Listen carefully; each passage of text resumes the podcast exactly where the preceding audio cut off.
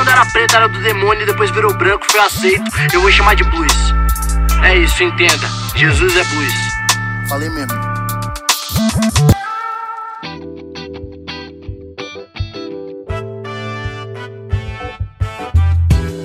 Salve, salve, meus amigos, minhas amigas, meus amigues. Como é que vocês estão? Um salve aí para você. É, para você que já ficou uma semana inteira pecando menos, menos do que o, o, o padrão convencional do índice da sua pecano, pecamo, peca, ih, dos, dos seus pecados e porque no domingo você ia tomar Santa Ceia. É, quem nunca fez isso, né? Quem nunca foi fazer aquela coisinha de sempre? E aí você falou: "Não, mas gente, essa semana é Santa Ceia. Então não vou fazer". É, um salve para você. Eu sou o pastor Berlofa, tô chegando aqui para mais um episódio desse podcast que tá ganhando o universo chamado Jesus o Negro Nazareno. E hoje o assunto é justamente ceia, né? Ou a Santa Ceia. Vamos falar sobre isso. Vamos desmistificar algumas coisas que existem em torno disso, tá bom? Quando você pensa ceia, quando eu te falo assim, ó, ceia, o que, que você pensa? Você pensa naquele ritual religioso em que as pessoas se reúnem no domingo à noite, normalmente é no primeiro domingo à noite de cada mês, onde todo mundo fica de pé, aí passa o diácono, te entrega um pedacinho de pão, um golinho de suco, o pastor ora, você come o pão, você toma o suco e de alguma forma você está mais é, purificado do que antes, um, é mais ou menos por aí que você pensa ceia, tá? Quando Jesus pensava ceia, né, quando ele falava ceia, ele estava pensando e falando a mesma coisa do que você pensa janta, tá bom? A ceia do judeu é a nossa janta, é uma refeição, é a última refeição do dia, tá? No caso muito específico aqui dessa ceia que nós estamos falando, que começa em João capítulo 13, era uma ceia de Páscoa. É tipo a ceia de Natal. É uma refeição incrível com os amigos, com a família. Quando, então, talvez o melhor comparativo que nós temos aqui da ceia de Jesus é da nossa ceia de Natal.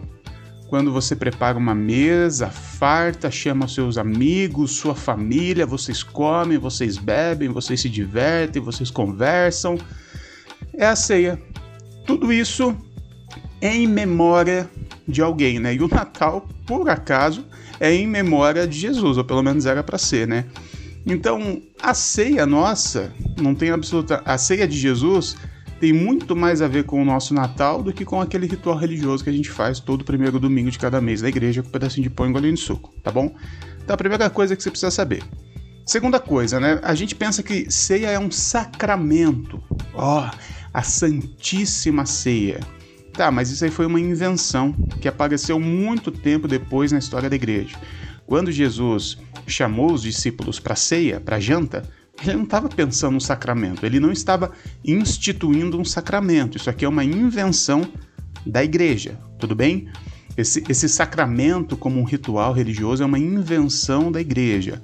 Jesus chamou seus amigos para participar de uma refeição, regado a muita comida, a vinho, a conversas, tudo isso.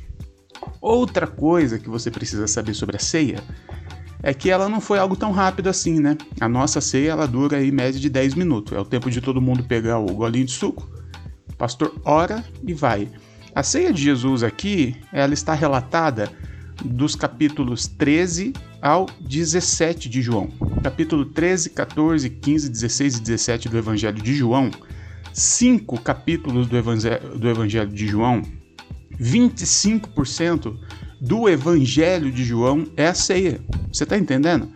Aqui no capítulo 13 tem um monte de coisa, no 14 Jesus fala mais uma porrada de coisa, enfim, é, é algo muito extenso. Tudo isso aqui nesses cinco capítulos do Evangelho de João está acontecendo durante a ceia, tá bom?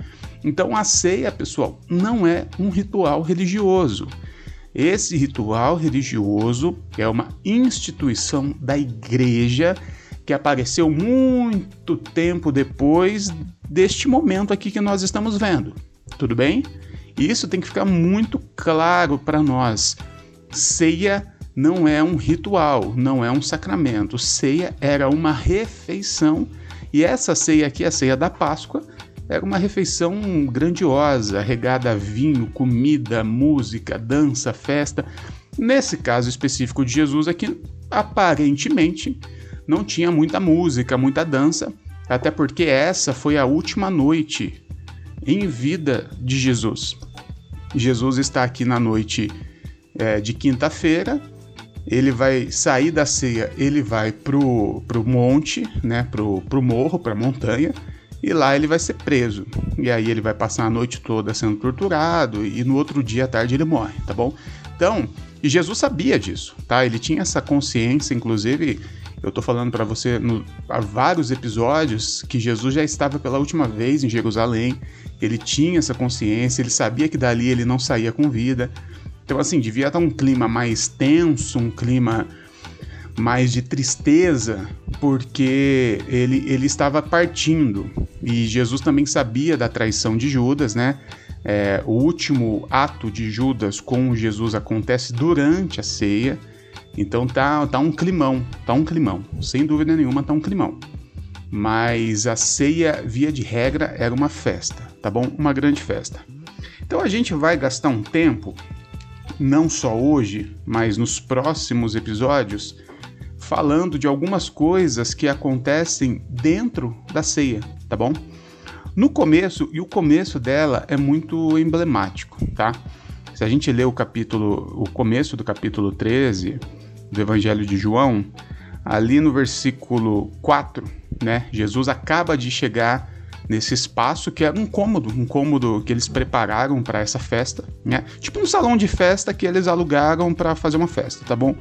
No versículo 4 fala assim: ó, Assim, levantou-se da mesa, tirou a capa e colocou uma toalha em volta da cintura.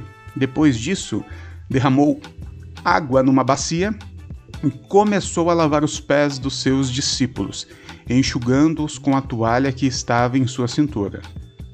Você está entendendo o que está acontecendo aqui?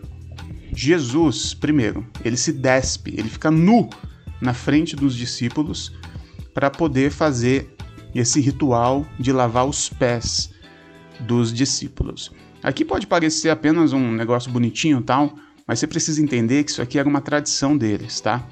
Em um ambiente como esse, de uma ceia, de uma festa, sempre havia um escravo. Esse escravo ficava ali igual uma mobília no canto da casa, apenas para fazer esse ritual da, da, da lavagem dos pés dos seus senhores e dos convidados dele. Quando eles chegam nesse ambiente, não há um escravo, não tem um escravo lá. Isso já é algo de, de falar: opa, se não tem aqui o escravo, quem é que vai fazer a nossa purificação, a nossa limpeza? E aí, para delírio da galera, Jesus se levanta e se coloca no lugar do escravo. Eu acho que isso aqui dá o começo da nossa conversa sobre ceia que é o que o próprio Jesus fala um pouquinho mais para frente aqui, em que ele não veio para ser servido, e sim para servir. E que no reino de Deus o maior é o menor, né? O maior é aquele que serve. Aquele que é servido por um, é, é, entre aspas, um menor, um escravo, um subjugado, este cara é um bosta que não entendeu nada. Aquele que se acha melhor do que o outro, aquele que se acha mais poderoso a ponto de impor ao outro que o outro o sirva. Esse cara não entendeu nada do reino de Deus. Mas quem entendeu sobre o reino de Deus, e o próprio Jesus está nesse papel, ele está ali para servir, ele se coloca num papel de escravo. E o, o Pedro, né? Pedrão, que era muito louco, né? O Pedro ele fazia um gol a favor, aí ele vai lá e faz dois gols contra, né? Ele que tem a, a ideia do tu és o Cristo, filho de Deus vivo, é ele que anda sobre as águas com Jesus. E aqui, quando Jesus vai lavar o pé dele, ele fala: Não, até parece que você vai lavar meu pé. Ah, não, não, não vai lavar meu pé, não. E aí você fala assim: Não, é que o Pedro não aceitou que Jesus se humilhasse. Olha, eu acho que não é isso não. Eu acho que ele está falando assim, Jesus, para, rapaz, que isso? Isso é coisa de escravo, isso aí não é coisa pra gente não. Levanta daí, rapaz. Não, não, não se, não se, não se nivele a esse estado. Não, não aceito isso não. Vamos lá chamar o escravo. Vamos contratar um escravo. E aí Jesus fala o que para ele? Olha, quem não, quem não entende isso que eu estou fazendo, se eu não lavar os seus pés, Pedro, você não terá parte comigo. Aí o Pedro fica tão desesperado que ele fala assim: ah, então lava até minha cabeça, lava meu corpo, me dá um banho todão, então, porque eu estou precisando. O Pedro, ele, ele, ele tentou é, continuar dentro de um conceito normal de não, aqui na nossa sociedade tem os escravos e os não escravos. Aqui na nossa sociedade tem, tem essa hierarquia, tem esses degraus, né? Tem esses níveis sociais e eu não me rebaixo e não aceito que o Senhor se rebaixe a esse nível de escravidão. E Jesus fala: se você não aceitar isso, você não tem parte comigo. Você não participa do reino. Você não entendeu nada do que eu estou falando. Você não, não, não tá comigo. Você continua nessa, nessa ética da sociedade onde pessoas são melhores do que outras, né? Agora, se você entende o que eu estou dizendo, você entende que todos nós estamos num, num, num único patamar. É uma sociedade horizontal, sem hierarquias, sem pessoas maiores do que outras pessoas. E aí Pedro aceita é, ser lavado por Jesus, e aí continua a ceia que nós vamos ver nos próximos episódios. Então, meu povo, o que, que precisa ficar muito marcado aqui para você? E se você não, não lembrar de nada do que eu falei até agora, lembre disso. A ceia não é uma instituição de uma cerimônia religiosa, não é um dogma, não é um sacramento, tá bom? Isso é uma invenção da igreja.